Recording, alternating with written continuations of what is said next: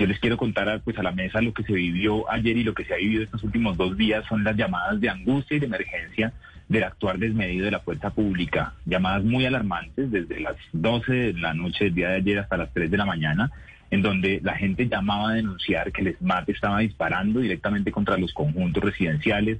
que el ESMAD estaba metiéndose a las casas de manera arbitraria y violenta, agredida a los manifestantes y toda una serie de denuncias, hasta en un homicidio en vivo que vimos que Inti puede hablar un poco más de esto, pero pues creo que eh, frente a las palabras del ministro y frente a quien dio la orden, o se están dando unas órdenes muy específicas de atentar directamente contra el pecho y las caras de los, manifestantes, o hay todas unas acciones coordinadas de la policía para estar agrediendo de esta manera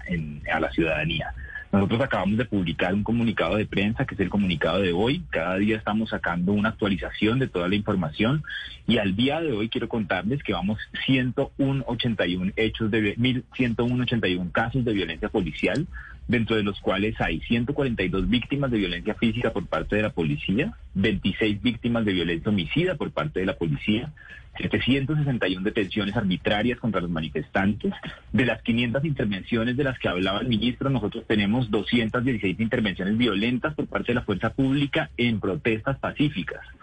17 víctimas de agresiones oculares, que es una práctica que hemos venido identificando a partir de esta movilización. Habíamos tenido unos registros y unos reportes el 21 de noviembre y otros el 9 de septiembre eh, con pues, las dos crisis humanitarias que habíamos tenido esas dos veces pasadas de en movilizaciones sociales, pero esta vez hemos eh, identificado una intensificación de esa práctica de atentar contra los ojos de los manifestantes. Alejandro, pero una de las respuestas que dan también desde parte del gobierno, entre otras lo que acabamos de escuchar del ministro de la Defensa, Diego Molano, es que también ha habido una actitud de parte de algunos manifestantes en contra de la fuerza pública, que tienen ellos 500 o más de 500 policías también afectados de manera violenta por parte de algunos manifestantes, incluso uno acuchillado.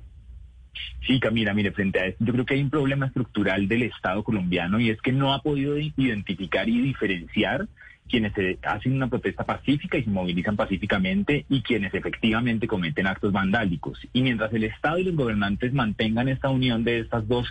eh, eh, formas de actuar en el espacio público, unas tipificadas en el Código Penal, que es hacer actos vandálicos, y otras protegidas por el artículo 37 de nuestra Constitución, que es protestar pacíficamente, pues el Estado y la fuerza pública no va a poder perseguir y judicializar a quienes cometen estos delitos y proteger a quienes pacíficamente están en las